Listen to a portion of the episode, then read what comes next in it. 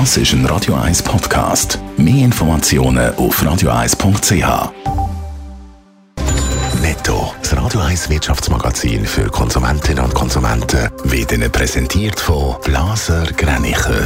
Vertrauensvolle Beratung und Verkauf von Immobilien blasergreinicher.ch Adrian Sutter. Das UBS übernimmt Credit Suisse voraussichtlich am 12. Juni. In einer Woche werden die Aktien von der CS von der Börse genommen. Dem Deal muss noch die amerikanische Börse auf sich zustimmen.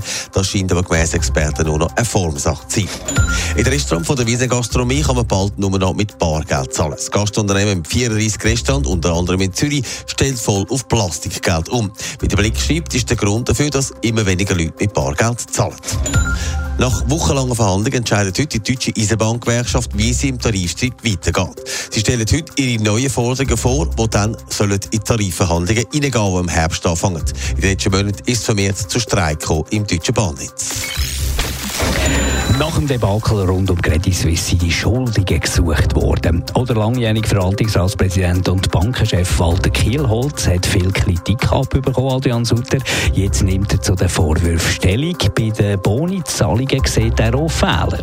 Ja, mit strategischen Fehlentscheidungen hat Walter Kielholz zum Debakel bei der CS beigetragen. Vor allem beim Personal er Fehler gemacht, ist immer wieder auch auf politischer Ebene zu hören gewesen. Zum Beispiel der Brady Dugan, war eine Fehlbesetzung. Das sieht der Walter Kielholz aber anders. Die Amerikaner haben die Bank souverän durch die Finanzkrise gebracht. Aber beim Thema Boni, da findet auch Walter Kielholz, da sind wir vielleicht zum Teil ein bisschen zu locker gewesen. Zum Beispiel die einmalige Zahlung von 70 Millionen für den Brady Dugan. Das ist zu viel gewesen. Da hätte man müssen auf Bremse stehen. Wer ist aus Sicht von Walter Kielholz verantwortlich für den Kollaps von der Grossbank? Gut, einerseits natürlich das Management von der Bank, aber auch die Nationalbank und die Finanzmarktaufsicht FINMA. Für den Walter Kielholz ist klar, dass die viel früher hätten eingreifen, wo sie gemerkt haben, dass Credit Suisse am Schlingern ist. Schon im Herbst hätte die Liquidität von der Bank müssen sichergestellt werden. Dort ist aber gezögert worden. Das ist ein Fehler. Der Walter Kielholz unterstützt darum auch, dass es eine parlamentarische Untersuchung gibt. Ein Buck sei der richtige Weg, hat er im Tagesanzeiger-Interview gesagt.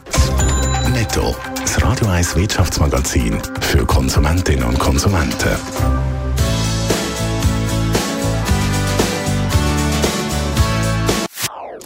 Das ist ein Radio 1 Podcast. Mehr Informationen auf radio1.ch.